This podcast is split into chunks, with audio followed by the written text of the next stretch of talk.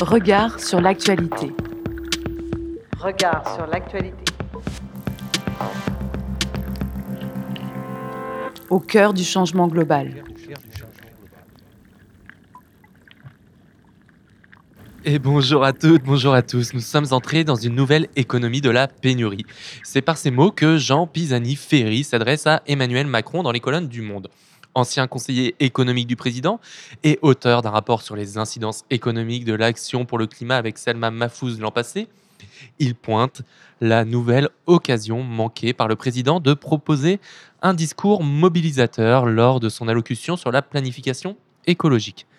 Un discours présidentiel donc qui laisse une nouvelle fois craindre que l'on se repose trop sur la puissance performative euh, du verbe sans y associer les moyens. Car comme le pointe l'économiste, si Emmanuel Macron a fait le choix de ne pas réglementer, préférant inciter au changement par la subvention, c'est bien l'option la plus coûteuse financièrement qui est choisie. Sauf que, bah, entre le pacte de stabilité européen et la rigueur budgétaire de Bercy, tout laisse à croire que le président ne compte finalement que sur ces bons mots. Bienvenue dans Regard sur l'actualité. Nous sommes en direct du Collège Truffaut et en public pour la semaine du climat du premier arrondissement de Lyon. Regard sur l'actualité. Avec moi aujourd'hui François de Gasperi. Bonjour François. Bonjour Florian avec un programme de deux heures aujourd'hui, donc, dans le, durant lequel je vais essayer de pas trop m'étouffer, et durant lequel se succéderont Yindra Kratokville avec Faute de mieux, Valérie Didier avec Cultura, et Bérénice Gagne pour sa chronique Anthropocène en deuxième partie d'émission. Nous recevrons Mathilde Cortinovis, adjointe à la mairie du premier arrondissement, et Marie Chassagne, qui travaille à la mairie de Lyon pour discuter nature en ville. Avant cela, on vous proposera un reportage sur le conseil d'arrondissement des enfants.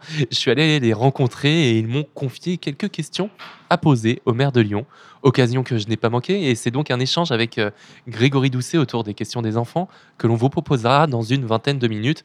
Mais tout de suite, c'est le journal. Alors,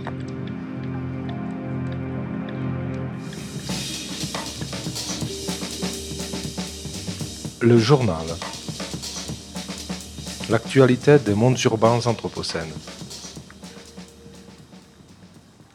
Et donc, dans ce journal, nous reviendrons sur les COP régionales annoncées par Elisabeth Borne et sur le pacte climat de la ville de Lyon.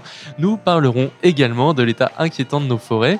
Et une bonne nouvelle, d'après les recherches d'économistes, faire des actions écologiques, ça rend heureux.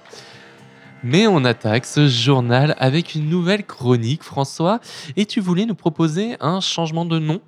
Et oui, Florian, fini l'Anthropocène et bienvenue au Plasticocène. L'Anthropocène, on le sait bien ici, c'est ce moment de notre époque où l'humain devient une force géologique agissante qui bouleverse les équilibres des systèmes biophysiques.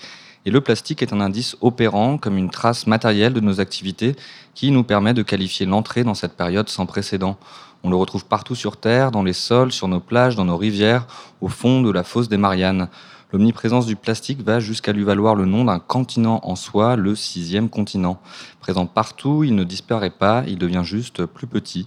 Ainsi, la décomposition de microplastiques s'immisce dans tous les milieux planétaires, dans ce que l'on mange, boit, jusqu'au plus profond de nos entrailles. On en trouve jusque dans le placenta des mers.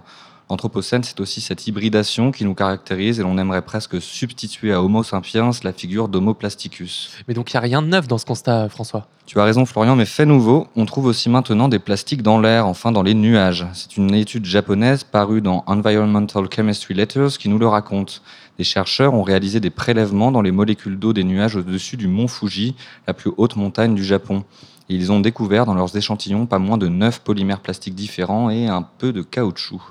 Aujourd'hui, ces petites particules plastiques font jaillir des pluies et contribuent ainsi à déstabiliser le cycle de l'eau.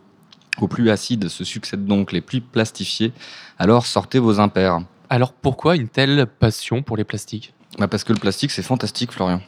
Léger, stable, isolant, résistant et polyvalent, ils sont relativement bon marché. En moins de 100 ans, le plastique est devenu le troisième matériau le plus fabriqué au monde après le ciment et l'acier. Pour la seule année 2022, l'humanité a produit quelques 400 millions de tonnes de plastique d'après la revue Nature. Or, près de 90% de ceux-ci ne seront jamais recyclés. Conçu à l'origine pour durer, le plastique sert de plus en plus pour des usages uniques. Ainsi, 80% des produits fabriqués en plastique finissent en déchets en moins d'un an, comme nous le précise l'OCDE. Des plastiques à usage unique, mais qui ont pourtant une durée de vie exceptionnelle. Alors qu'il faut en moyenne une seconde pour produire un sac plastique, il faut quatre siècles pour le dissoudre. Et le plastique, c'est un témoin de la grande accélération. Et oui, cette matière miracle, issue à 90% des hydrocarbures fossiles, est désormais utilisée dans absolument tous les secteurs d'activité. Consubstantielle du développement des modes de vie de l'après-guerre, elle repose sur un modèle pétrochimique. La société de consommation n'aurait jamais pu exister sans plastique. C'est une matière peu chère, transformable à l'envie. C'est l'un des socles de nos économies modernes, comme nous le rappelle Nelly Ponce, autrice de plusieurs enquêtes sur la pollution plastique. Un chiffre simple s'impose ici. Il faut presque 2 kg de pétrole pour 1 kg de bouteilles en plastique. Et le plastique pose donc de gros problèmes en termes d'émissions. En 2050, les émissions mondiales de gaz à effet de serre liées au cycle de vie des plastiques conventionnels atteindront, si la trajectoire actuelle était maintenue, 15% du budget carbone mondial. Et pourtant, il existe des solutions. Et oui, Florian, on pense parfois à la consigne qui consiste en le fait de rapporter ces objets plastiques dans des magasins en l'échange de quelques centimes d'euros. Récemment, le ministre de la Transition écologique, Christophe Béchu, a fait une annonce qui a soulagé de nombreuses collectivités locales.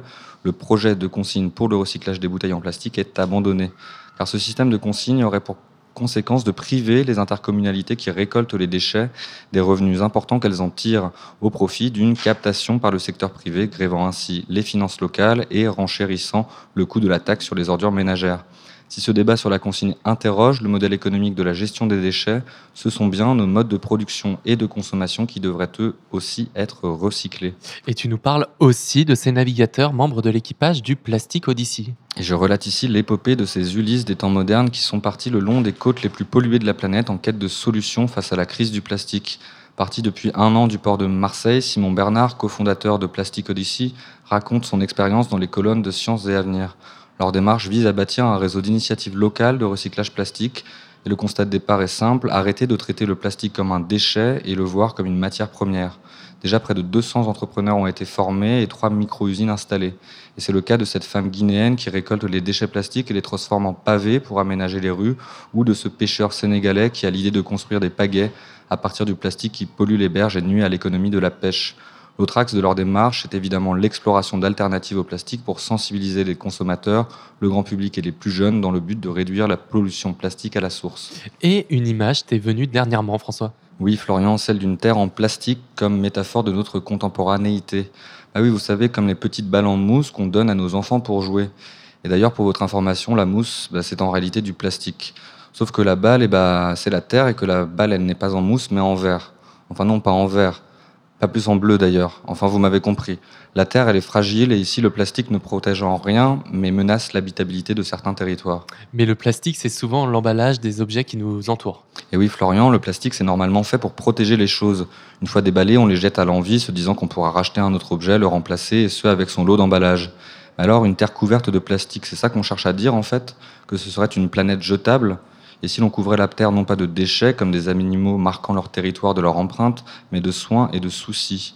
Ou si l'on reconnaissait plus simplement que c'est l'emballage terrestre, ou plutôt sa surface, la zone critique, cette fine pellicule dont le vivant dépend, qui était notre véritable trésor Car derrière l'emballage, il n'y a rien, rien à manger, rien à jeter. Alors qu'est-ce qu'on peut faire? Eh bien Florian, enlevons le film plastique et tournons-en un autre. Objectivement, il sera difficile de se passer du plastique. Certains plastiques ne sont pas substituables. Il est, il est nécessaire d'engager des changements structurels à toutes les échelles. Il passe forcément par la réduction de la consommation et de la production. Enfin, c'est aussi une inflexion culturelle qui est nécessaire, celle de reconnaître la préciosité de la matière, précise Nelly Ponce, celle de voir la fragilité des choses sous l'emballage, celle de nous ôter ces voiles qui nous empêchent de voir ce à quoi l'on tient tous, à ce quoi qui nous retient tous, ce petit bout de terre qui nous est cher. Après les annonces d'Emmanuel Macron sur les objectifs climatiques de la France, c'est à Elisabeth Borne d'opérationnaliser leur mise en place en s'appuyant sur les acteurs territoriaux. Alors dans une circulaire envoyée au préfet le 28 septembre, elle propose la mise en place de COP régionales sur le principe des conférences des partis sur le climat. La planification doit se déployer à l'échelon territorial, martèle Elisabeth Borne en coopération avec l'État. Elle donne dans sa circulaire une feuille de route claire aux préfets qui ont jusqu'à l'été 2024 pour suivre quatre étapes. Établir un diagnostic partagé du territoire, laisser les régions en débattre, le partager à l'échelle intra-régionale et établir une feuille de route régionale à l'horizon 2030. Le tout en concertant le plus large panel d'acteurs territoriaux possible, d'où l'appellation de COP. Et c'est donc un plan très précis que devront suivre les régions. Et c'est bien là que le bas blesse, surtout à droite. Valérie Pécresse en tête, la présidente de la région Île-de-France, regrette le manque de latitude laissé aux collectivités territoriales qui se voient dans l'obligation de suivre la feuille de route gouvernementale. De son côté, Laurent Rousset, président de la région Aquitaine, qui est membre du Parti socialiste, rappelle que si le gouvernement se voit dans l'obligation d'imposer des règles si strictes, c'est peut-être parce que certaines régions sont dirigées par des personnes comme Xavier Bertrand ou Laurent Wauquiez. On rappelle par exemple que le président de la région Auvergne-Rhône-Alpes a récemment annoncé sa volonté de sortir du dispositif zéro artificialisation nette, se mettant par la même occasion hors la loi. Et de son côté, la ville de Lyon augmente encore ses ambitions en matière, en matière pardon, de transition.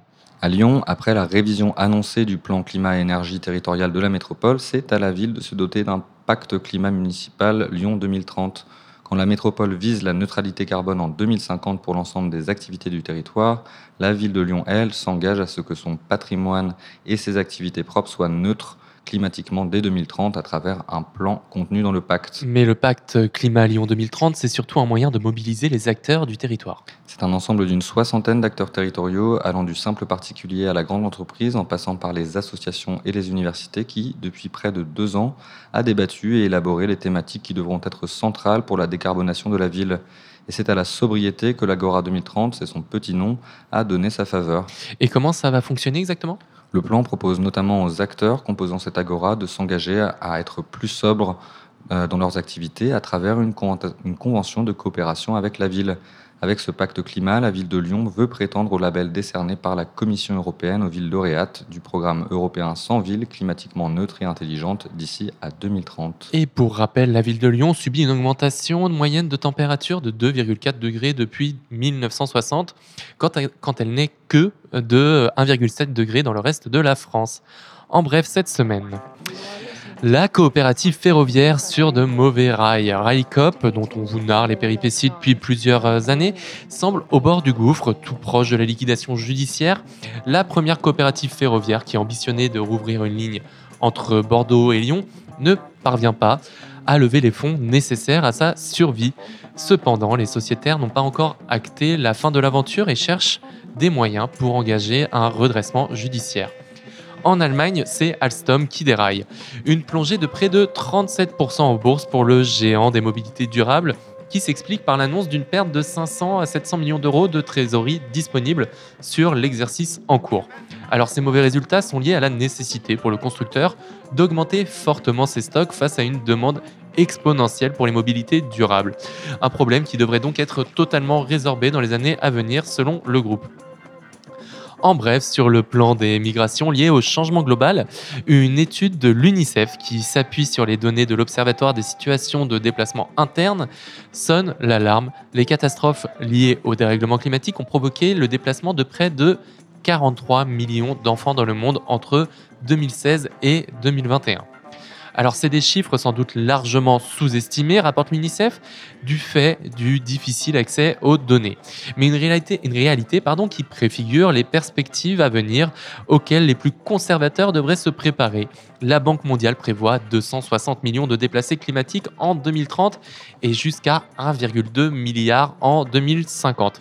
Rappelons à ce titre, toute précision utile par ailleurs, que l'essentiel de ces migrations environnementales ou non sont dites internes, c'est-à-dire qu'elles sont faites au sein du même pays ou au sein d'un pays voisin. En bref, toujours euh, une semaine riche en annonces, là encore concernant les liens entre pétrole et climat. En France, en raison d'une éventuelle prolongation de la taxe sur les super profits, Total Energy menace d'arrêter le plafonnement du litre de carburant à 1,99 euros. À l'échelle européenne, le nouveau monsieur climat de la consommation européenne est donc le néerlandais Wopke Webskra, ancien salarié de Shell et de McKinsey. Shell dont on apprend que les investissements pour l'année 2023 dans les renouvelables se montaient à 3 milliards de dollars, soit deux fois moins que leur budget marketing. Ah, le sens des priorités. Épidémie de solitude. C'est le nom donné par Vivek Murthy, l'administrateur de la Banque publique des États-Unis, dans un rapport. On y apprend que la solitude aurait autant d'incidence sur l'espérance de vie que de fumer 15 cigarettes par jour. Un moyen de sortir la question du registre de l'intime et de le faire entrer dans la politique, via le champ de la santé publique. La déconnexion sociale accroît ainsi le risque d'anxiété et de dépression, tout comme celui de maladies cardiovasculaires, de démence, d'infarctus. Le 2 octobre dernier, une publication scientifique est même venue établir pour la première fois une corrélation entre solitude et incidence de la ma- maladie de Parkinson. Le risque s'accroît de plus de 30% chez les personnes seules. Alors des initiatives SM pour y répondre, comme la création de dynamiques communautaires à l'échelle du quartier, levier de sociabilité. C'est le cas à Paris où en septembre dernier, la République des hypervoisins organisait la table d'Aude, un banquet citoyen installé dans l'espace public.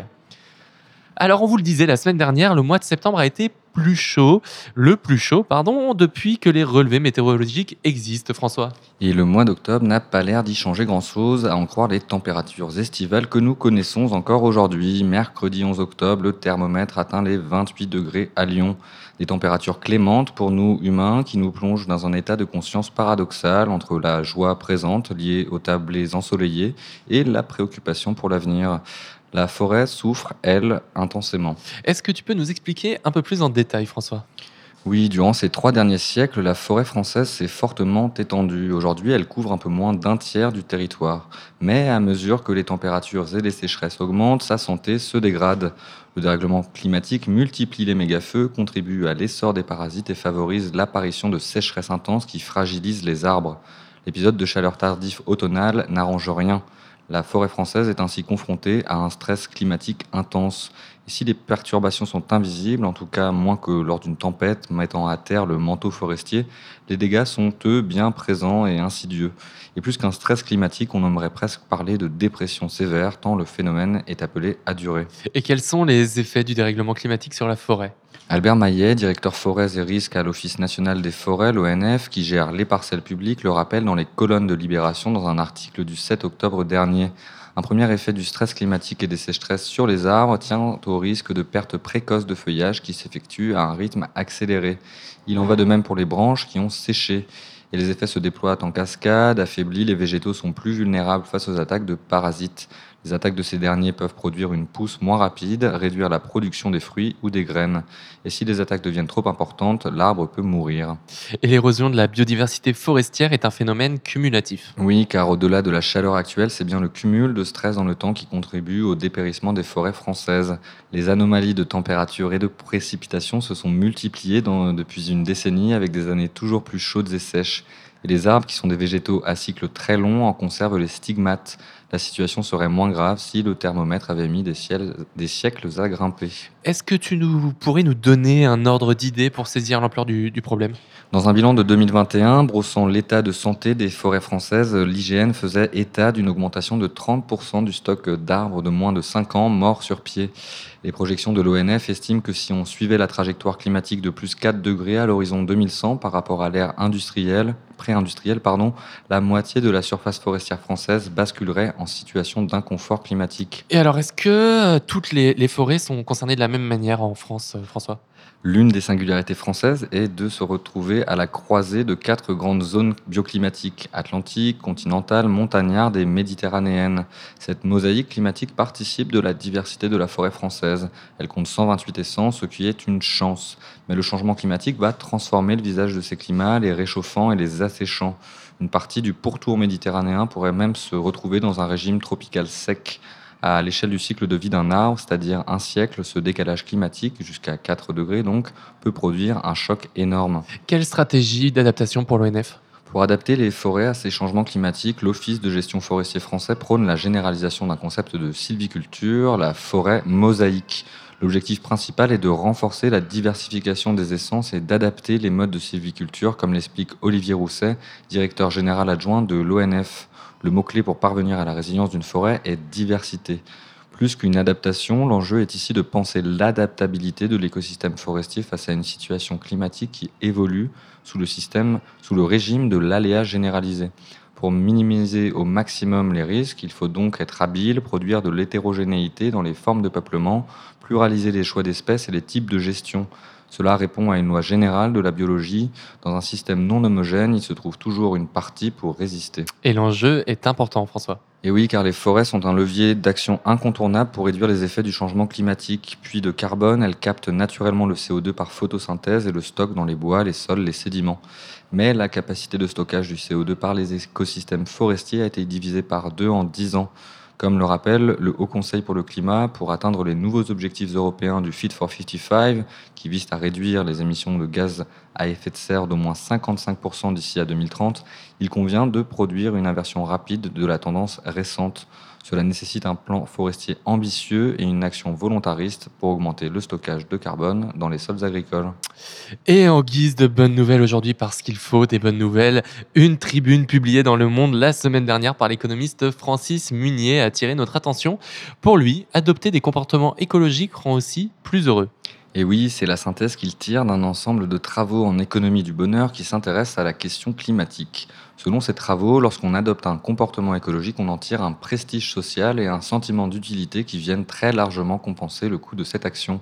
Au contraire même, plus le coût de cette action, que ce soit en termes monétaires ou en termes d'engagement, est élevé, plus le sentiment de bonheur associé est important.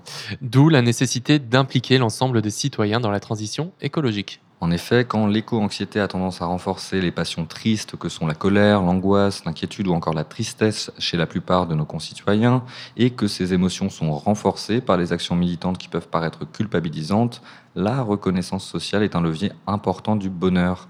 Francis Munier explique également qu'une bonne action environnementale contribue aux besoins d'autonomie des individus et leur permet de mieux s'ancrer dans leurs relations sociales en ayant une image positive de soi. A contrario, les personnes ayant une image délétère d'eux-mêmes ont tendance à surconsommer pour compenser, dans une logique défensive, alimentant ainsi le PIB et donc les émissions de gaz à effet de serre. Et c'est donc les discours déclinistes ou effondristes que cette tribune dénonce. L'auteur met en effet le doigt sur la stérilité de tels discours, car insister sur les renoncements ou sur les sacrifices renforce le sentiment d'impuissance et donc diminue le bénéfice émotionnel d'action écologique. Et ce sera donc la note de fin de ce journal. Soyez écolo, ça rend heureux.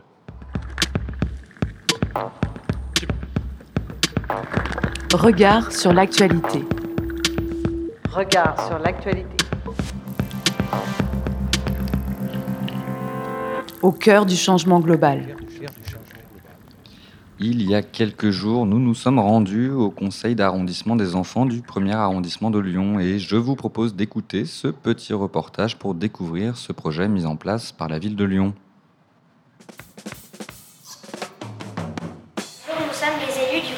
Des enfants du premier arrondissement de Lyon. Nous faisons partie de la promotion Abbé Pierre et l'autre. Et notre mission est de travailler sur la nature en ville. Notre objectif est de rénover une friche. On nettoie, on, la déboutraille un petit peu. On la sécurise on, la, on rebouche les trous. C'est à la mairie du premier arrondissement de Lyon, place Satonnet, que s'est tenue la rentrée du conseil d'arrondissement des enfants le mercredi 20 septembre. L'occasion pour Radio Anthropocène de s'y rendre afin de comprendre un petit peu mieux son fonctionnement avec Fatima Berached, adjointe à la mairie du premier. Alors, le conseil d'arrondissement des enfants est une instance euh, démocratie participative d'enfants âgés de 9-10 ans qui s'engagent pour le premier arrondissement, qui font des propositions et l'objectif de la mairie est de les accompagner euh, au mieux dans leur, euh, dans leur projet. Et donc, c'est des enfants volontaires. Ils ont été élus dans leurs écoles. On a quasi toutes les écoles de l'arrondissement qui ont, participé à des élections, aussi bien publiques, les écoles publiques que privées. Et si ces enfants sont volontaires, ils sont également très au fait des enjeux du changement global et c'est ce qui les a motivés à s'engager. Je me suis engagée euh, dans euh, le CAE pour, euh, bah, pour aider, pour être utile. euh, voilà, pour aider le premier arrondissement à être plus écologique et pour aider la biodiversité de, du, du premier arrondissement. On voudrait aider la planète car euh, on a bien vu que, ça, que le réchauffement climatique euh, dégénérait, qu'il y, a, il y a des déchets euh, de partout et que ça prend vraiment beaucoup de temps à se décomposer. Et euh, si on regarde par exemple la fonte des glaces, on se rend compte que c'est titanesque.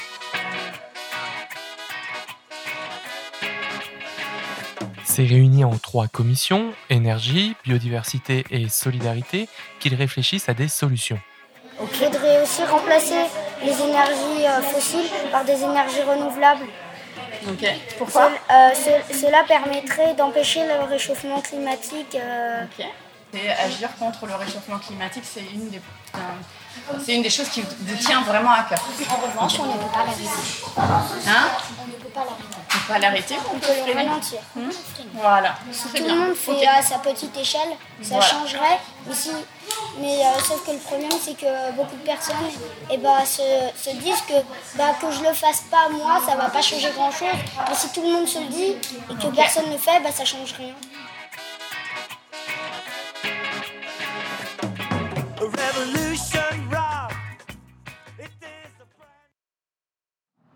On l'a entendu, ces enfants sont très concernés par la question écologique et ont voulu s'assurer que le maire de Lyon, Grégory Doucet, le soit tout autant. Ils lui ont posé quelques questions que tu es allé lui soumettre, Florian. On écoute. Alors bonjour à toutes et à tous. Donc nous sommes avec euh, Grégory Doucet, maire de Lyon sur Radio Anthropocène. Bonjour Grégory Doucet. Bonjour. Merci beaucoup euh, d'avoir accepté notre invitation et de nous accueillir euh, ici. Alors j'ai rencontré euh, les enfants du conseil d'arrondissement des enfants du premier arrondissement de Lyon la semaine passée et ils avaient quelques questions à vous poser. Est-ce que vous êtes prêts à répondre à la première question? Bien sûr. Est-ce que si euh, on se met, si on se met tous à, enfin, à ne plus polluer, etc. Est-ce que euh, la, enfin, la, enfin, après, à presque plus polluer, est-ce que la vie, elle va redevenir comme avant à la préhistoire ou on va toujours rester avec des voitures et euh, voilà. Voilà une belle question. Est-ce qu'on va revenir à la préhistoire? Bon, je crois que non. euh, Il y aura toujours euh, des écoles, il y aura toujours euh, des terrains de sport, il y aura toujours des pistes cyclables, j'espère, euh, bien sûr. Donc euh, non, l'objectif n'est pas de revenir à la, à la préhistoire, euh, n'est pas de, de s'éclairer à la bougie comme certains veulent euh, euh, le faire croire. Non, non. euh, on, a, j'ai envie de dire, on a évolué. On peut même considérer qu'on a progressé. Ne plus polluer, c'est simplement faire en sorte d'être dans un monde agréable pour tous, où chacun a sa place et où on peut bénéficier de tous les bienfaits de la nature. Et, justement, cette, euh, cette accusation de vouloir revenir à la bougie et au Moyen Âge, qu'on a beaucoup entendu à une période, qu'on entend peut-être un peu moins, est-ce qu'elle est toujours d'actualité, que ce soit chez les habitants lyonnais ou même chez vos oppo- opposants politiques? Oh, on n'est on n'est jamais très très loin de la caricature, bien évidemment, bien évidemment mais, euh, mais euh, je crois que de plus en plus, tout le monde a compris que l'écologie n'est pas- n'était pas, synonyme de euh, retour à la préhistoire. On n'allait pas euh, se remettre à vivre dans des, grottes euh, et, à, être de nouveau des chasseurs-cueilleurs pour survivre. Non, c'est c'est pas l'objet. C'est encore une fois, euh, l'objectif c'est de, construire euh, des lieux de vie, des villes euh, ou, des, villages dans lesquels euh, chacun trouve sa place. euh, avec tout un tas de, commodités dont on est, dont on est bien content aujourd'hui de, de profiter, mais avec comme objectif de faire en sorte que la planète reste vivable pour toutes et pour tous. Alors je vous propose d'écouter la deuxième question, elle est sympa aussi celle-là. Comment euh, le maire il a prévu de faire pour sauver un peu euh, le, le premier arrondissement et tous les arrondissements de Lyon? Comment on fait pour sauver Lyon? Comment on fait pour sauver Lyon? Parce qu'on va sauver le premier arrondissement, c'est important bien sûr, mais euh, euh, c'est aussi important de s'occuper de tous les arrondissements. Planter des arbres, c'est essentiel. Euh, faire en sorte que la végétation euh, puisse euh, avoir plus de place dans cette ville, que la nature ait plus de place.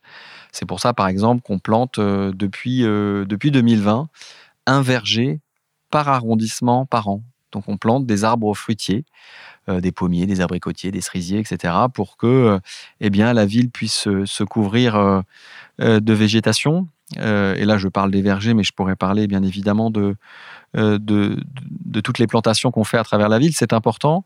Et puis, euh, pour sauver, ou en tout cas pour faire en sorte que la, la ville soit une ville dans laquelle on peut vivre en bonne santé, on a besoin de faire euh, attention notamment à la façon de se déplacer en ville, faire en sorte que se déplacer à pied soit confortable, sûr, qu'on puisse avoir des bancs pour se reposer quand on est un peu âgé, qu'on est fatigué parce qu'on a fait quelques centaines de, mètres en marchant, qu'on puisse avoir une fontaine quand il fait chaud euh, en été pour, euh, pour se rafraîchir, qu'on puisse avoir de l'ombre, mais ça je l'évoquais euh, juste avant. Et puis c'est important aussi qu'on puisse se déplacer en vélo en sécurité, qu'on soit un adulte qui se rend au travail le matin ou un enfant un enfant parce qu'il veut pouvoir se rendre à l'école ou au collège en sécurité, en vélo. Donc, sauver la ville, c'est pas forcément euh, le terme que j'utiliserais, mais en tout cas, faire en sorte euh, que cette ville, elle puisse apporter euh, toutes les conditions pour qu'on puisse vivre en bonne santé et en sécurité.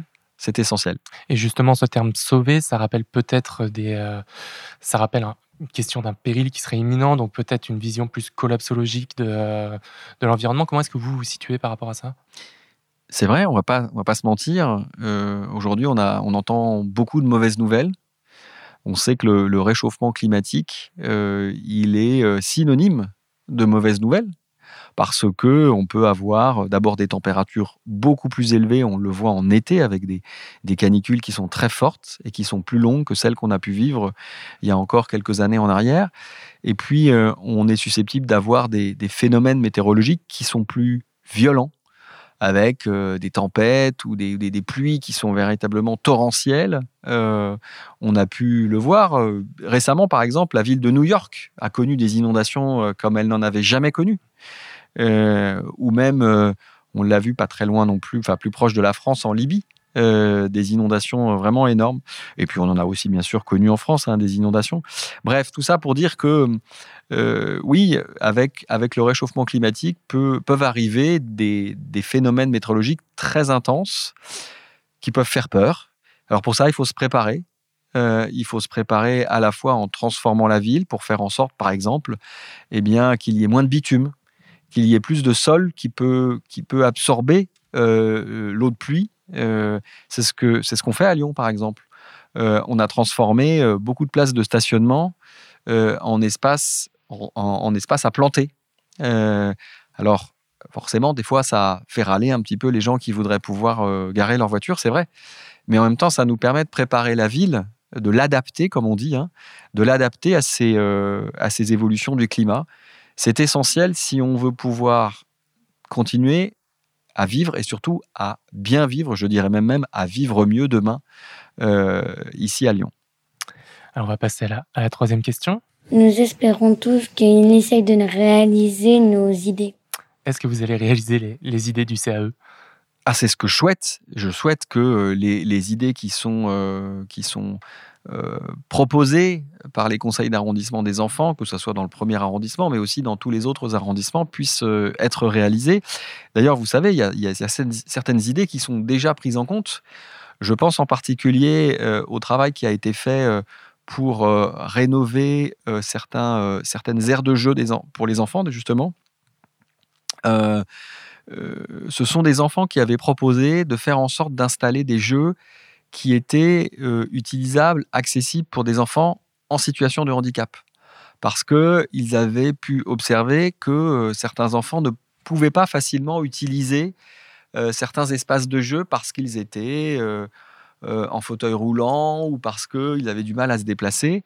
Et donc, on, a, on a fait en sorte, maintenant, on fait en sorte que certaines aires de jeu, quand on les, quand on les rénove euh, dans la- à, à Lyon, eh bien, puissent être plus facilement accessibles aussi aux enfants handicapés.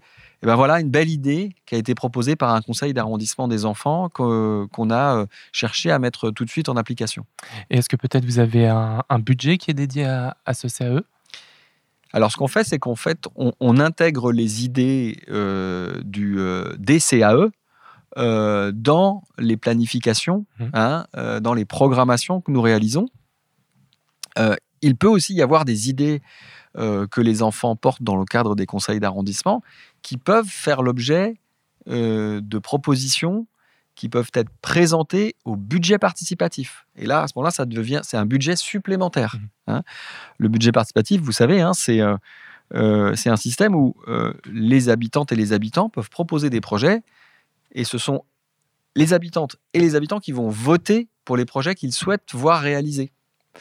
Donc c'est pas c'est pas le maire, c'est pas euh, c'est pas les adjoints ou les adjointes au, au maire qui décident, ce sont les habitants qui vont décider. Donc les, les, les conseils d'arrondissement des enfants peuvent aussi dans ce cadre-là proposer des projets au budget participatif et, et de fait euh, eh bien faire la promotion de leurs projets pour que des habitants puissent voter pour. On passe à la dernière question. Qu'il essaye de transmettre à toutes les villes de France qu'on- ce qu'on fait pour euh, qu'ils fassent pareil un peu partout. C'est pas vraiment une question, c'est plus une, une injonction, mais est-ce que vous arrivez à diffuser justement vos idées euh, à d'autres villes de France, à d'autres municipalités, à d'autres élus? Oui, euh, on, on le fait, et, et même au-delà de la France, puisque euh, la ville de Lyon participe à plusieurs projets européens qui associent d'autres villes européennes. Et ces projets sont souvent conçus pour partager nos expériences. Euh, donc on va, on va travailler par exemple avec des villes en Finlande, au Portugal, en Grèce, en Allemagne, en Roumanie. euh, euh, et, et ces villes-là vont nous donner à voir, vont nous partager leur expérience. Et nous, on va partager aussi nos expériences. Je peux vous dire que la ville de Lyon est une ville qui est aujourd'hui très regardée. Beaucoup de villes en Europe s'intéressent à ce que nous faisons, ce que nous faisons notamment pour plus de présence de nature en ville, ce que nous faisons notamment sur les, déplacements, les mobilités, pour faire en sorte que eh bien, les piétons puissent se déplacer plus facilement, que les vélos puissent se déplacer aussi euh, plus facilement, et bien d'autres choses encore euh, que nous faisons ici à Lyon. Alors, en même temps, on essaye de, diffuser nos, on va dire, nos, euh, nos orientations et nos pratiques, mais vous savez, on essaye de le faire de la manière la plus modeste possible, parce que moi, je ne suis maire que de Lyon. Et les, les maires des autres villes ont aussi leurs idées, donc on essaye de convaincre, mais surtout pas d'imposer, bien évidemment. Et justement, alors j'entends qu'avec des villes qui partagent les mêmes idées que vous, vous, arrivez à, à- vous arriviez à dialoguer, à échanger des idées, mais avec peut-être des villes dont les maires ou les élus sont des opposants politiques, est-ce qu'au-delà du discours médiatique, vous arrivez quand même à échanger sur les, sur les actions que vous mettez en place? Oui, on ne le fait peut-être pas de la même façon à ce moment-là, mais on, essaye de montrer autant que, possible les résultats concrets que ce que nous mettons en place produit dans la vie des gens. Quand par exemple on décide de- d'établir une, une rue aux enfants devant une école, euh, toutes les villes ne le font pas. Euh, Il y a des villes qui préfèrent euh, faciliter la circulation des automobiles devant les écoles pour que les gens puissent déposer leurs enfants en voiture. Nous, on a choisi une autre option. On préfère transformer les rues autour des écoles en zone piétonne pour que les enfants puissent jouer, puissent sortir en sécurité de l'école, puissent bah, s'amuser avec leurs amis, puissent même éventuellement aller à l'école tout seul pour les plus jeunes. Ça, pour moi, c'est important. Pour nous, c'est important. Mais une fois qu'on l'a fait, on va, on va expliquer, on va montrer comment est-ce que les enfants et les parents en bénéficient. Il n'y a pas longtemps, j'étais euh, devant euh, une école dans le 6e arrondissement et je discutais avec à la fois les enfants et les parents qui, euh, qui depuis quelques semaines avant, bénéficiaient justement d'une rue aux enfants devant cette école. En fait, tout le monde était heureux, tout le monde était vraiment satisfait. Les, les parents étaient tranquilles parce qu'ils voyaient leurs enfants courir autour de l'école sans être inquiétés par la présence d'une voiture qui aurait pu les renverser. Euh, les enfants, bien évidemment, étaient, étaient heureux de pouvoir bénéficier de cet espace à la sortie de l'école, parce qu'on est, en- on est sorti de l'école, donc on n'est plus soumis aux mêmes règles, et en même temps, euh, on est dans un endroit piéton, donc on est en sécurité. Finalement, tout le monde y gagne. J'espère que petit à petit, en donnant à voir, en montrant ce genre de réalisation, on va donner envie aussi à, à d'autres villes de faire la même chose, parce que je crois qu'effectivement, c'est bien pour les enfants, c'est bien pour les parents. C'est aussi bien pour la planète parce que ça permet de, de limiter la circulation euh, de véhicules qui peuvent polluer par ailleurs. Ça permet de planter des arbres, donc ça permet aussi de rafraîchir les villes. Ça permet de vivre mieux, tout simplement. Eh bien, Grégory Douisset, merci beaucoup. Merci. À bientôt sur Radio Anthropocène. À bientôt.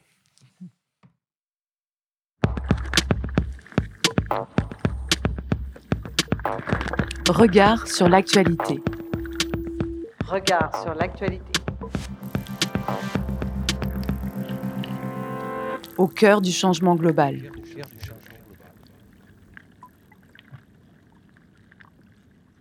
Et on retrouve maintenant Indra Kratokville et s'est installé derrière la régie technique que tu nous proposes un nouvel épisode de Faute de mieux. Voici une question que je me pose depuis longtemps. Est-il normal, ou si vous voulez, est-il habituel chez les autres humains, mes compatriotes, de rêver la nuit des choses parfaitement ennuyeuses de se retrouver régulièrement, par exemple, à résoudre des problèmes informatiques, à chercher une correspondance de métro dans des souterrains compliqués, de brancher des câbles HDMI et de chercher d'où vient le problème alors qu'une conférence devrait démarrer à tout instant? Que le quotidien ne soit pas à la hauteur de nos désirs les plus audacieux, bon, d'accord, c'est encore quelque chose d'acceptable. On finit même par tirer une sorte de sentiment secret de gloire, de se voir finalement capable de se refuser quelque chose dont on n'a pas vraiment besoin. Le renoncement est en quelque sorte là pour nous rappeler cette joie de ne plus être un enfant, d'avoir franchi un certain nombre de caps, bref, de nous être habitués à une dose plus ou moins permanente de frustration qui nous accompagne un peu partout comme un parfum ou comme un air de dignité propre à l'âge de la raison. Mais enfin, ne devait-il pas y avoir comme une compensation précisément sous forme de rêve? Je veux dire par là une simple visualisation sans engagement de la réalisation de nos désirs. Faute de mieux, quelque chose qui serait au moins agréable ou par exemple intéressant. Alors, je ne sais pas, hein, une, une promenade dans un paysage pas complètement industrialisé, une activité enrichissante, manuelle par exemple, créative, artistique, dans un environnement comportant quelques végétaux sympathiques, ou sinon une baignade dans le Tarn un beau matin d'été. Voilà. Mais alors, juste comme ça, hein, virtuellement, comme une simple suggestion de présentation, rien de plus. Vous voyez à quel point ça me rend perplexe. Je sens qu'il y a là une forme d'injustice à se réveiller avec le sentiment d'avoir perdu son temps. À quoi bon rêver si c'est pour se retrouver coincé à faire des mises à jour Windows tout en cherchant son portefeuille avant de partir pour prendre un bus pour la gare? Enfin, j'en passe. Parce que dans ce cas-là, je demande tout simplement à être remboursé. Je me désabonne. Oui, je confirme. Je souhaite ne plus recevoir ce type de proposition je préfère m'abstenir.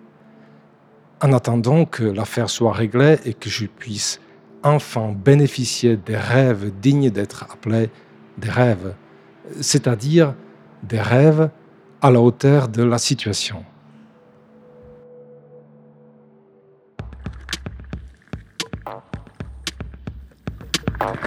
Regard sur l'actualité. Regard sur l'actualité. au cœur du changement global.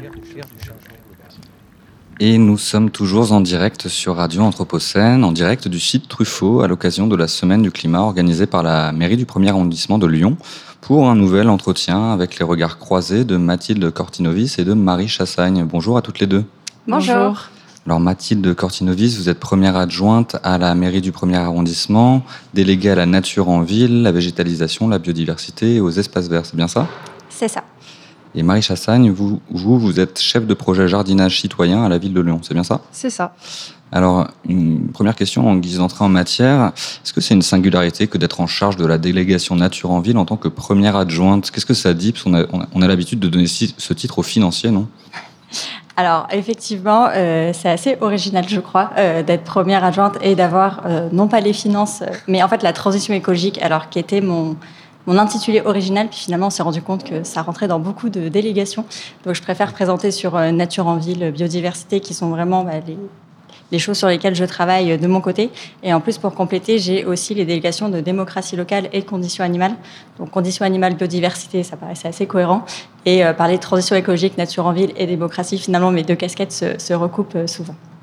Et, de votre côté, Marie Chassagne, qu'est-ce que c'est que, que d'être chef de projet jardinage? Chef de projet jardinage citoyen, ça englobe beaucoup de choses. Euh, ça englobe à la fois mobiliser les habitants autour euh, d'actions, de dispositifs qu'on encadre. Ça euh, englobe aussi le fait de gérer des dossiers typiques comme on peut recevoir dans le premier arrondissement. Et puis, c'est gérer la communication en termes de jardinage citoyen.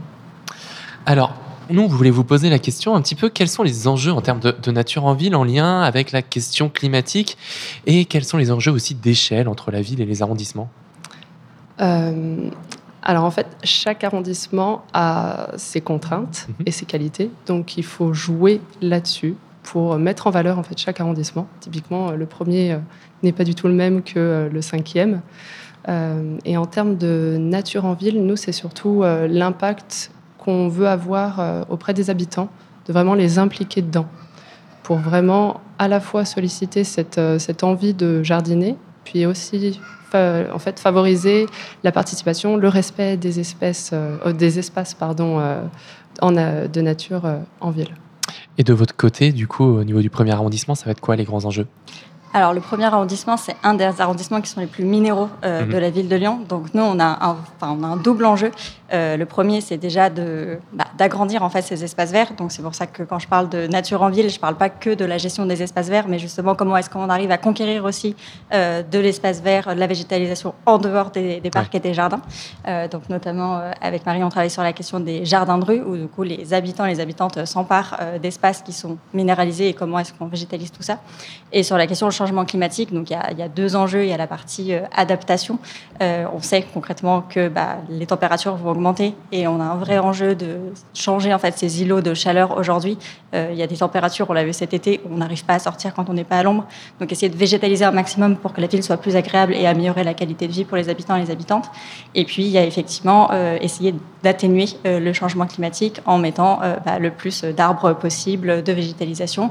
Euh, donc il y a un aspect très concret et puis un aspect aussi euh, bah, d'imaginaire et en fait de montrer euh, bah, ce que c'est la nature, tous les bienfaits que ça donc c'est pour ça que travailler bah, avec les habitants et les habitantes et les sensibiliser, c'est vraiment un sujet qui est important pour nous.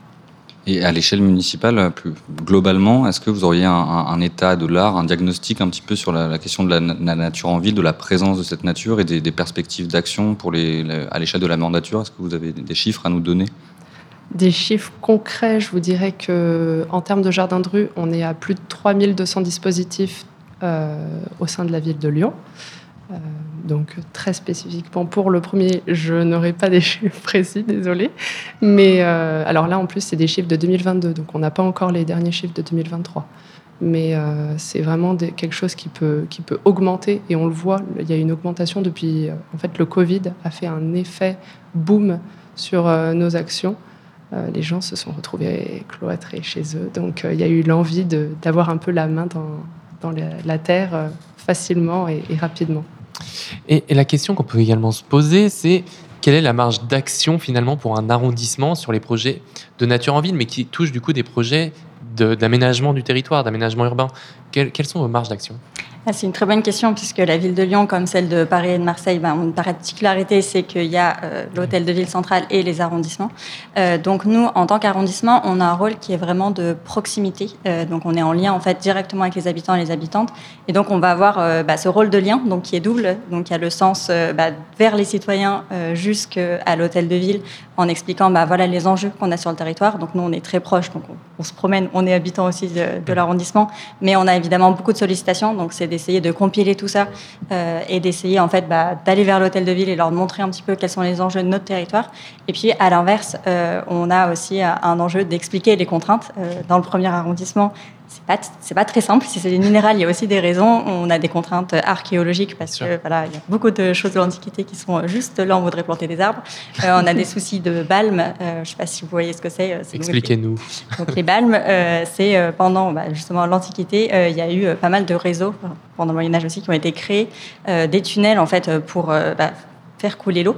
Euh, et en fait, ils ont fait une sorte de gruyère euh, dans, oui. les- dans la colline, et donc il y a des dangers en fait d'effondrement qui font que euh, voilà, on a un problème aussi de porosité du sol, et donc on peut pas planter ce qu'on veut. Il y a aussi des contraintes patrimoniales. Donc on est dans un secteur qui est protégé, le premier arrondissement, par l'UNESCO, et donc il y a aussi l'architecte des bâtiments de France qui va avoir son regard sur les différents projets qu'on a. Donc c'est beaucoup de contraintes. Nous maintenant, on s'est un petit peu navigué avec ça, mais évidemment pour les habitants, les habitantes, ça peut rester assez complexe. Donc on a aussi ce rôle de dire, bah voilà ce qui est possible, pas possible, essayer de travailler ensemble pour trouver des solutions en évitant les, frustrations. Et justement, sur cette euh, dimension patrimoniale, on le sait, les, architectes des bâtiments de France ont euh, souvent une posture assez conservatrice euh, à l'égard de la vision de la ville. Est-ce que vous sentez pour autant une acculturation progressive de ces services aux enjeux du, changement global et donc de la présence de la nature en ville et de, nouvelles façades, de nouvelles formes de rues. Qu'est-ce que vous en pensez de ça? Eh ben, en fait, euh, je suis assez optimiste euh, là-dessus parce que bah, déjà, à force de plaidoyer, on se rend compte euh, au fait aussi que bah, les architectes des bâtiments de France, ils sont sensibles aussi, ils habitent dans la ville et ils voient bien qu'il y a besoin en fait d'adaptation. Et puis en fait, il y a plein de choses sur lesquelles ils nous aident de façon paradoxale parce qu'avant, il y avait plus de verdure et moins de voitures qu'aujourd'hui. Et donc en fait, quand on essaye de restaurer, bah, je peux vous donner l'exemple du jardin des Chartreux. Mmh. donc on va le restaurer complètement le jardin l'année prochaine et on est en train de regarder pour aussi restaurer la contre-allée qui est aujourd'hui un gros parking. En fait, à l'époque, c'était une, petite allée euh, piétonne bordée d'arbres très sympathique. Et donc, lui l'architecte du bâtiment de France, il nous soutient pour qu'on revienne en fait euh, à cette configuration-là. Donc, en fait, voilà, il y a des moments où on doit négocier effectivement pour euh, montrer l'intérêt aussi bah, d'un point de vue changement climatique d'un projet. Puis il y en a d'autres où en fait on l'utilise vraiment comme carte à tout pour aller plus loin dans la végétalisation et il est tout à fait d'accord avec ça. Et, de votre côté, Marie Chassagne, est-ce que vous travaillez de façon différente selon les arrondissements? Aussi bien d'un point de vue morphologique de l'arrondissement, mais aussi selon les élus avec qui, avec qui vous avez affaire, si ce sont des élus d'opposition ou pas, est-ce que le travail est différent? Alors non, vraiment on met chaque arrondissement au même niveau. Euh, la seule petite différence, c'est est-ce que le dossier va aboutir ou pas? Ouais. Est-ce qu'on aura ce retour de euh, oui, euh, on valide le dossier et, si aussi certaines si en fait les, mairies d'arrondissement ont des vœux assez particuliers, là, oui, à ce moment-ci, euh, mhm. ça devient du coup euh, un peu plus personnel euh, pour chaque mairie. Mais sinon, non, non. Vous avez des, exemples peut-être? Un exemple précis Je sais pas. Je vous dirais que typiquement, le premier arrondissement, on est, comme disait du coup Mathilde, sur des demandes avec les ABF qui sont très particulières, qui sont parfois un peu similaires au niveau du 5e arrondissement, mais on n'aura pas du tout les mêmes problématiques euh, dans le 8e euh, arrondissement. Et tout à l'heure, on recevait votre homologue euh, à la mairie centrale, Gauthier Chapuis. Comment est-ce que vous travaillez ensemble justement sur toutes ces questions? Alors en fait, donc Gauthier et moi, on a la particularité d'être arrivés en cours de mandat, mais en fait, on a fait la transition en même temps. Donc on est arrivés tous les deux il y, a, un an sur nos postes respectifs. on travaille de façon vraiment très liée, donc c'est assez chouette parce que c'est très fluide en fait euh, entre nous. Euh, moi, je lui fais aussi remonter bah, les problèmes, les problématiques, les spécificités de l'arrondissement. Et lui, il a une posture euh, où il fait très confiance euh, aux élus de terrain et en fait, euh, bah, on va toujours discuter euh, des enjeux. Lui, il a une vision un petit peu plus globale, ce qui est pratique aussi pour nous, de voir un petit peu comment ça peut se passer sur les autres projets. Donc en fait, on, va confronter un petit peu nos avis. Il nous laisse toujours le dernier mot en tant qu'arrondissement, en pensant que bah, on est là et puis c'est surtout nous en fait qui assumons finalement les décisions qui sont prises sur l'arrondissement, parce que c'est nous que les habitants et les habitantes viennent voir. Ok. Et donc du coup, euh, voilà, ça, se passe vraiment bien. On fait des points euh, très réguliers. Il est aussi très disponible. Et donc, euh, on avance depuis un an. On a fait pas mal de projets et ça, c'est très agréable.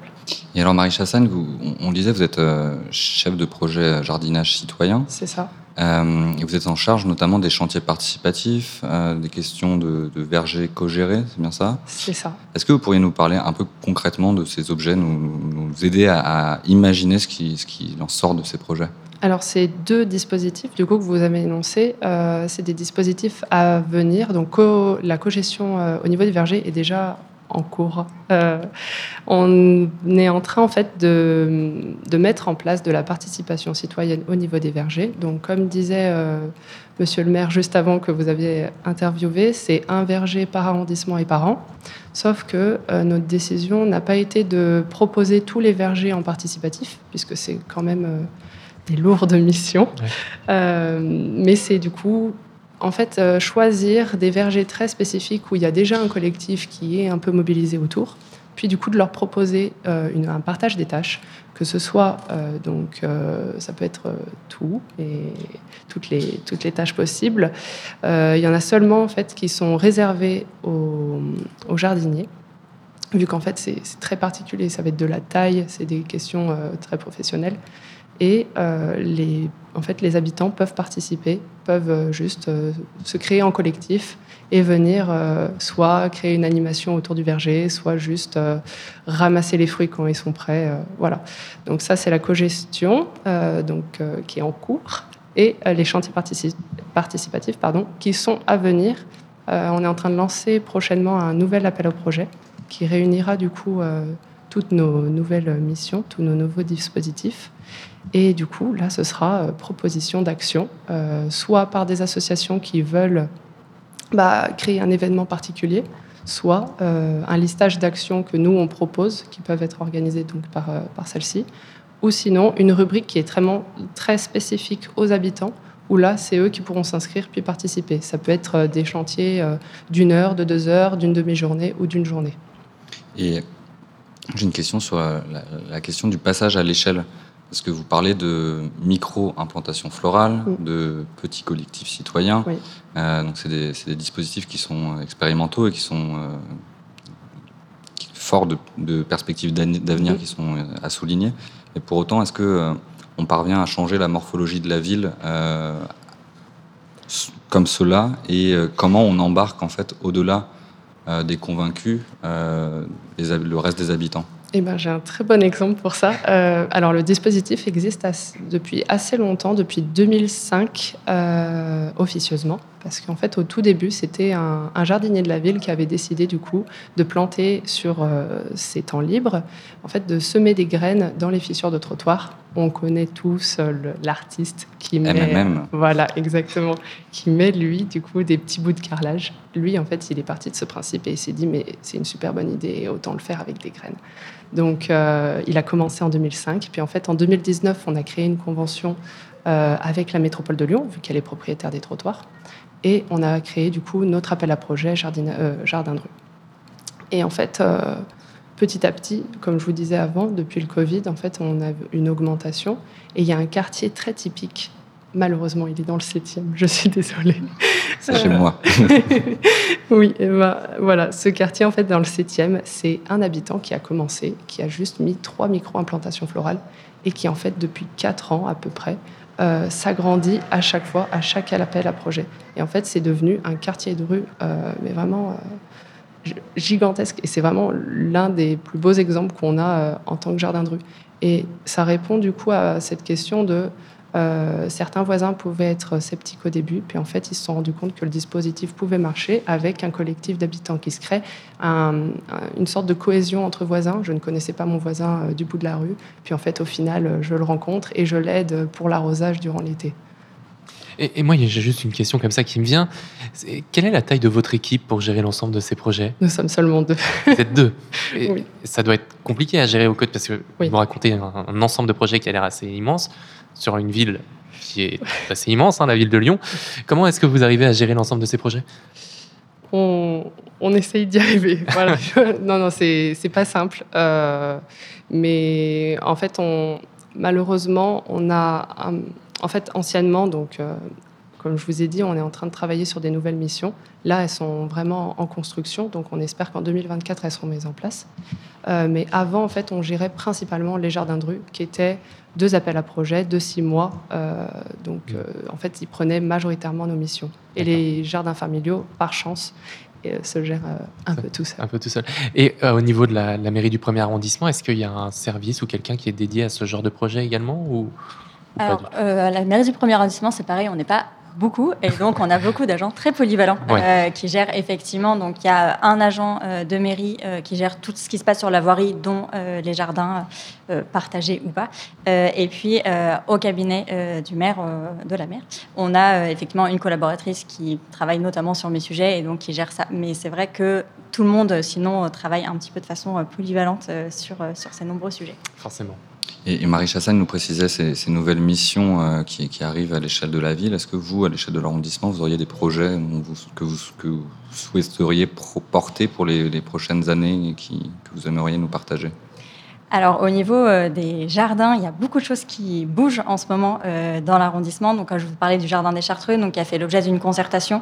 Donc là, on va continuer à travailler avec euh, l'entreprise qui a gagné l'appel à projet pour essayer au mieux de répondre aux besoins des habitants et des habitantes pour ce nouveau jardin.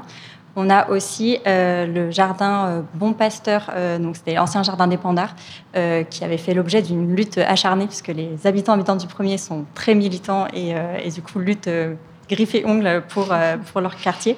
Euh, et donc, euh, voilà, ce, cette petite parcelle, du coup, restera euh, jardin et va redevenir euh, propriété de Lyon.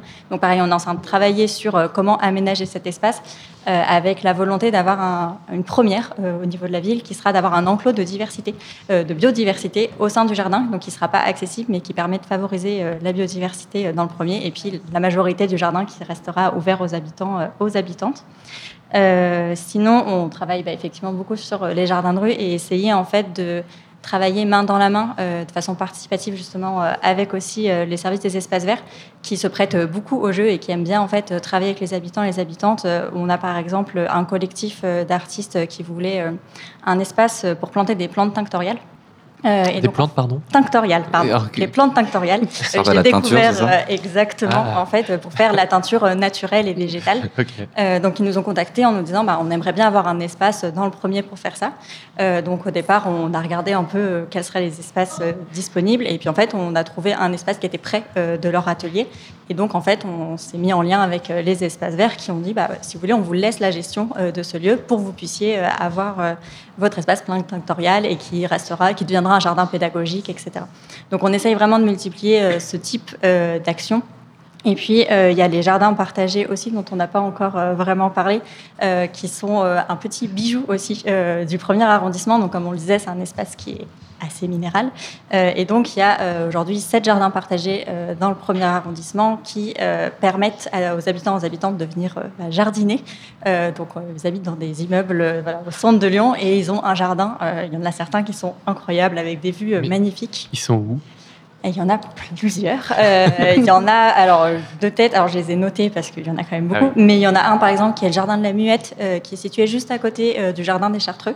Il y a une petite impasse et il y a ce jardin qui est un petit peu caché, qui est sur deux étages, qui est très très bien entretenu, magnifique. Il y a même des ruches et on a une vue incroyable sur Fourvière, etc. il y a aussi le jardin qui est le jardin Ornano. Il y en a un jardin qui est juste au-dessus du Clos Saint-Benoît. Je ne sais pas si vous connaissez le Clos Saint-Benoît, c'est aussi dans des endroits un petit peu cachés du premier arrondissement, qui est ouvert à tout le monde. Je vous, invite à aller faire un tour, c'est très joli. Donc voilà, en fait, c'est plein de petites pépites comme ça. Nous, on a un enjeu, c'est de les faire connaître, euh, parce que justement, on vous pose la question où sont ces endroits, et je les ai découverts aussi en, étant élu. Donc il y en a certains que je connaissais, mais, mais pas tous. Et en fait, euh, pour nous, ce serait vraiment hyper important que bah, les gens soient au courant en fait de ces espaces, euh, s'y inscrivent et passent du temps, euh, qui permet de reconnecter avec la nature, de créer du lien aussi entre habitants et habitantes. Euh, on voit qu'il y a vraiment beaucoup de convivialité aussi mmh. dans ces lieux-là. voilà, donc il y a vraiment un enjeu aussi à faire connaître. Donc, bah, on a un peu parlé de la semaine climat, et donc il y a des, des, journées portes ouvertes. Donc il y en avait une lundi, et puis dimanche 15 octobre, si vous voulez, il y a deux jardins qui font des portes, trois jardins même qui font des portes ouvertes. Euh, il y a le jardin euh, Ornano, justement, le jardin de la Muette et le jardin du Clos Saint-Benoît, donc les trois que j'avais cités, euh, qui sont mmh. ouverts dimanche après-midi. Et alors moi j'ai une question, au-delà de ces espaces publics de jardin, on le sait, il y a une très riche présence d'espaces verts dans les espaces privés. et on assistait lundi, on est allé tendre notre micro à l'occasion des rencontres de la biodiversité dans les espaces collectifs à l'hôtel de ville de Lyon. Euh, est-ce que vous avez des. On, le voit en fait au sein de ces espaces collectifs, il y a souvent des, tensions pour parvenir à, convaincre les copropriétaires pour, euh, pour réaliser des, jardins partagés ou ce type de démarche. Est-ce que vous, vous êtes intéressé par ces, par ces enjeux et quelles, quelles actions vous mobilisez pour, euh, pour favoriser ce type de, de démarche? Eh ben, nous, de notre côté, en fait, euh, pour vous dire, j'ai participé à la conférence Jacques Cartier où il y avait euh, mmh. du coup euh, ma collègue de la métropole qui participe, en fait, qui, qui gère cette question de la végétalisation et la biodiversité dans les copropriétés. et c'est vraiment quelque chose où en fait on s'est rendu compte qu'il faut beaucoup plus qu'on travaille dessus parce que c'est complémentaire. Il faut en fait créer un peu ce, ce sorte de, de trame verte entre la rue et euh, les copropriétés et vraiment euh, limiter en fait la fermeture des espaces. Et pardon, allez-y. Non, non, c'était pour euh, compléter. Effectivement, c'est un sujet qu'on se pose. C'est plus facile pour nous d'aller sur des terrains qui sont publics parce que ça nous appartient et donc voilà, c'est plus simple. Mais effectivement, bah, encore une fois, dans le premier arrondissement, comme c'est très minéral, d'avoir en fait ces espaces en plus, pour nous, c'est primordial. Et donc, essayer de vraiment, pareil, communiquer pour que les personnes soient au courant qu'elles peuvent nous solliciter. Donc, il y a des financements qui sont faits, il y a des soutiens. Et effectivement, ça fait partie des, des, des manœuvres d'action sur lesquelles il faut qu'on travaille. Surtout que dans le premier, il y a la question aussi des traboules, forcément, c'est ces lieux typiquement euh, lyonnais, et qui, ont une particularité. Comment est-ce qu'on arrive à rentrer dans les traboules et proposer des, actions de végétalisation dans ces endroits-là? Alors c'est une très bonne question euh, que je me suis pas posée spécifiquement parce que en général quand je cherche des endroits végétalisés, je cherche là où il y a de la lumière et donc c'est vrai que les traboules ne répondent pas trop euh, à ce critère-là, mais c'est une piste de travail que, je vais soumettre à mes co-élus. alors en, guise de, de dernière question, de temps conclusif, est-ce qu'il y, a quelque chose que vous aimeriez, que vous souhaiteriez mieux faire si vous pouviez? Et quels seraient les, leviers d'action pour y parvenir, l'une et l'autre? Marie Chassagne, peut-être? Alors, moi, je vous dirais que c'est. Alors, on, est en fait en train de travailler sur euh, vraiment une meilleure, un meilleur accompagnement euh, des jardins de rue. Parce qu'en fait, on s'est rendu compte de. Oui, on crée beaucoup de jardins de rue, mais en fait, qu'est-ce qui se passe après la distribution des végétaux et la plantation? Si les collectifs qui sont déjà créés ne nous recontactent pas, en fait, on n'a pas de suivi. Mmh. On n'a pas le temps, euh, comme je vous disais, euh, sachant qu'on est deux, on n'a pas le temps d'arpenter les rues, même si c'est très agréable. mais en fait, c'est vraiment arriver à, leur proposer des actions par les chantiers participatifs, par des formations, qui puissent en fait les mobiliser, leur donner d'autres informations un peu plus complémentaires et qui du coup continuent à alimenter cette envie de jardiner. Et on est actuellement aussi en train de travailler, euh, donc euh, le premier arrondissement en fait partie, euh, sur des bordures en fait pour protéger les micro-implantations florales parce qu'il y a beaucoup de dégradation. Donc que ce soit par de la malveillance, juste de l'arrachage du vol, des dégradations canines aussi, mais aussi des petits coups de karcher de la métropole qui passent par là et qui en fait n'arrivent pas à reconnaître les jardins de rue. Donc on travaille sur ces bordures, mais on travaille aussi sur un pochoir qui pourra en fait euh, facilement permettre à n'importe qui, que ce soit aux agents de la ville, agents métropole ou habitants, et même euh, touristes, de découvrir les jardins de rue avec quelque chose de très simple. Mathilde Cortinovis peut-être? Oui, alors euh, il y, a un petit lien avec euh, ce que vous venez de dire. Euh, on a un enjeu, comme je disais, on a peu d'espaces verts et ils sont assez sursaturés. Et parfois, je suis un peu schizophrène avec ma double casquette biodiversité, nature en ville, etc., et conditions animales, euh, parce qu'avec le Covid, le nombre de chiens en ville a explosé, et des chiens de plus en plus gros aussi. Euh, on n'a pas beaucoup canines qui sont très dégradées, et en fait, on a beaucoup de chiens qui sont dans les espaces verts, et ça crée beaucoup de conflits euh, d'usage. pour l'instant, c'est quelque chose qu'on a eu du mal à aborder et, et à gérer, et c'est vrai qu'en plus, on a plusieurs parcs qui sont fermés pour des raisons diverses et variées, et donc on se retrouve voilà, avec des lieux qui sont abîmés, avec des propriétaires de chiens qui ne savent pas où aller, euh, avec des parents qui sont un peu effrayés euh, bah, d'avoir dans le parc aussi euh, des chiens de grosse taille qui ne sont pas muselés, etc. Et donc, dans ce que j'aimerais faire, là, on est en train de lancer justement un atelier sur, avec les habitants et les habitants des associations pour réfléchir à comment mieux cohabiter en fait en ville et notamment dans les espaces verts entre bah, les chiens, les habitants, la biodiversité aussi. là, je vous parlais par exemple du, du parc, du parc Bon Pasteur on va essayer de faire une zone de biodiversité. On aimerait faire un petit peu pareil euh, au Chartreux, mais voilà, c'est pas compatible avec le fait d'avoir des chiens qui courent partout et qui reniflent. Mais en même temps, ils ont besoin aussi euh, de pouvoir euh, explorer. Donc voilà, il y a un vrai enjeu sur bah, animaux domestiques. Il y a aussi des sujets de chats, etc. et biodiversité dans tout ce qui est parc et jardin, espace vert de l'arrondissement. Eh bien, cet entretien touche à sa fin. Il sera disponible sous peu sur toutes les plateformes de podcast euh, que vous préférez. Un grand merci à toutes les deux, Mathilde Cortinovis et Marie Chassagne. Et à bientôt sur les ondes de Radio Anthropocène. Merci, beaucoup. Merci beaucoup.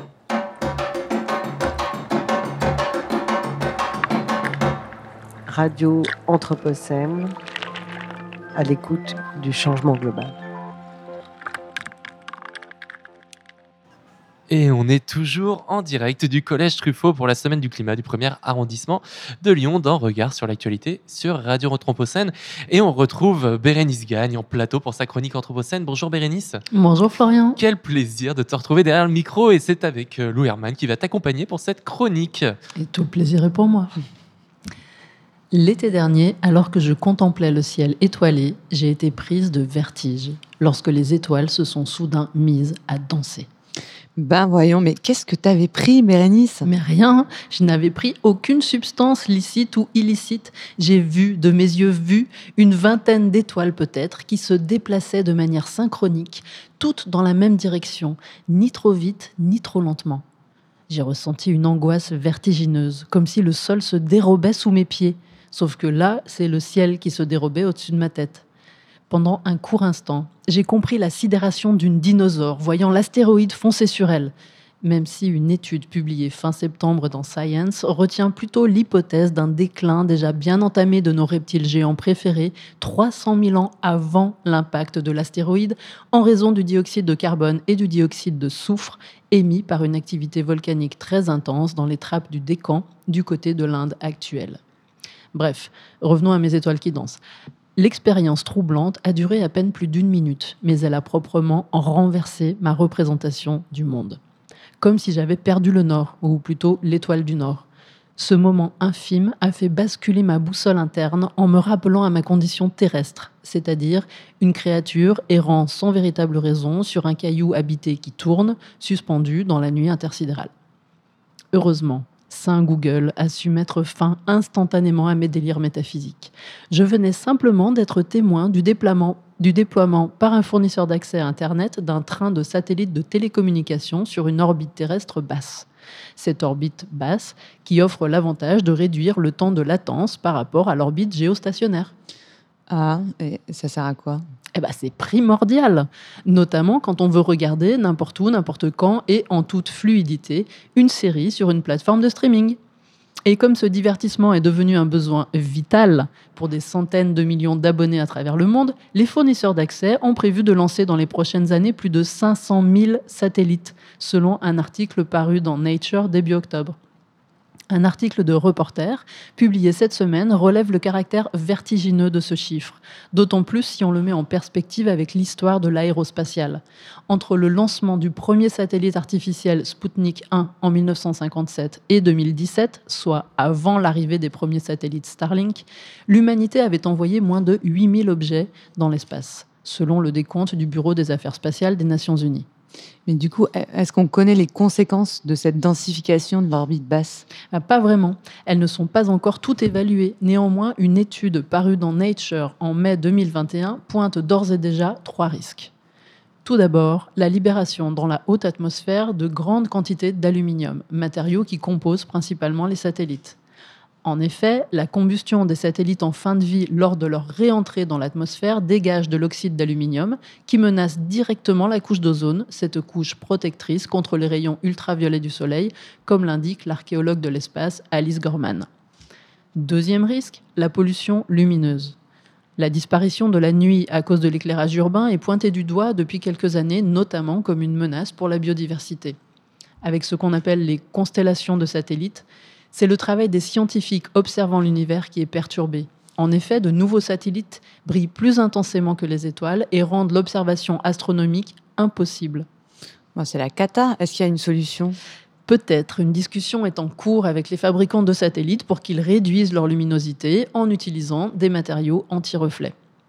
Enfin, troisième risque, et pas des moindres, la prolifération des débris spatiaux les lanceurs des fusées, les satellites inactifs ou encore les déchets provenant de l'explosion accidentelle ou de la collision d'engins spatiaux.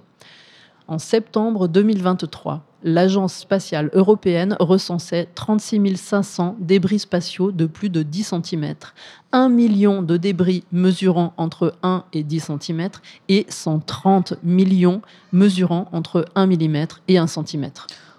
1 mm, ça va, hein, c'est tout petit, 1 mm. Euh, certes, ça paraît assez inoffensif, mais rappelle-toi, Lou, la scène inaugurale du film Gravity, dans laquelle les deux protagonistes sont littéralement bombardés par une salve de déchets spatiaux. Interrogé par Le Monde, Christophe Bonal, Le président du comité débris orbitaux de l'Académie internationale d'astronautique explique qu'un objet en aluminium d'un millimètre de rayon, c'est l'équivalent d'une boule de bowling lancée à 100 km/h. À 1 cm, c'est une Renault Laguna roulant à 130 km/h. Et à 10 cm, c'est une charge de 240 kg de TNT. Avec la centaine de millions de déchets spatiaux orbitant autour de la Terre, le risque de collision est élevé et menace de déclencher une réaction en chaîne, puisque chaque nouvelle collision ajoute d'innombrables débris et donc de nouveaux risques de collision. Ok, alors mais qu'est-ce qu'on peut faire? Cette situation souligne la nécessité d'une régulation. Les pays du G7 se sont ainsi engagés en juin 2021 à utiliser l'espace de manière sécuritaire et soutenable en reconnaissant le danger croissant des débris spatiaux et de la saturation de l'orbite. Et Le Monde rapporte que le 2 octobre dernier, la Commission américaine des communications a infligé pour la première fois une amende de 150 000 dollars à Dish Network pour avoir abandonné l'épave d'un satellite sur une orbite jugée dangereuse. Pourtant, un article publié en juin 2021 dans Science, Technology and Human Values rappelle l'intérêt très récent que nous portons aux débris spatiaux, un sous-produit autrefois accepté du progrès scientifique et technologique, des intérêts économiques et de la géopolitique. La prise de conscience du risque qu'il représente coïncide à vrai dire avec le regain d'intérêt pour l'exploration spatiale interplanétaire. Ces débris spatiaux révèlent ainsi la dépendance de nos technosociétés à des infrastructures spatiales inextricablement liées aux infrastructures terrestres. Pour le dire plus simplement, maintenant, quand je regarde les étoiles, une question me turlupine. Qui va descendre les poubelles? Bonne soirée avec Radio Anthropocène. Radio Anthropocène. À l'écoute du changement global. Et c'est à Valérie Didier de prendre place euh, derrière le micro pour un Cultura dédié à Venise et à sa biennale d'architecture. Pardon. Valérie, c'est à toi. Mais oui, oui, oui, je reviens toujours à mes amours, comme euh, tout le monde, je le pense. Donc, en effet, Venise recentre le monde. Évidemment, je suis allée à Venise cet été. Mon tour de l'Adriatique, ma parenthèse euh, estivale a débuté par cette euh, ville-monde, cette ville sans sol hein, qui lutte contre une montée inexorable, excusez-moi, des eaux, cette ville où l'architecture est reine. Je suis bien entendu venue pour la 18e édition de la Biennale d'architecture de Venise. À chaque fois que j'aborde la lagune, un, mirage s'offre à moi, le Teatro del Mondo, Rossi a réalisé pour la première édition de la Biennale d'architecture en 1980, dirigée par Paolo Portoghesi et intitulée La présence du passé. L'idée magnifique de ce théâtre vénitien vient des constructions flottantes de scènes éphémères sur le bassin, le bassin Saint-Marc au XVIe siècle. Ce théâtre s'imposera mondialement comme une icône. 43 ans plus tard, c'est probablement cette structure flottante éminemment vénitienne qui résisterait le mieux aux forces en présence. Mais revenons à la Biennale d'architecture de Venise 2023. Entre 1980 et aujourd'hui, le monde a basculé. La commissaire ghanéenne et écossaise Leslie Loco s'est donné pour thème le laboratoire du futur. Cette activiste, architecte, enseignante, écrivaine, a saisi l'opportunité qui lui était offerte de monter cette grande exposition, la plus prestigieuse de la discipline à l'échelle mondiale, pour faire surgir sur la scène une Afrique qui porte haut. Elle rétablit le déséquilibre fondamental d'une histoire de l'architecture occidentale-centrée sur les 89 praticiens invités à présenter leur travail dans le pavillon central des Giardini et à l'Arsenal. La moitié sont originaires d'Afrique ou issus de la diaspora africaine. Aux côtés des stars internationales David Adjaye et Diabedo Francis Kéré, l'équipe française formée par Myriam Chabani et John Edon présente un tapis figurant un espace diasporique pour aider à comprendre les continuités domestiques et spatiales que fabriquent les déplacements d'objets et d'usages par-delà les frontières au fil des migrations de trois générations de femmes entre la France et l'Algérie.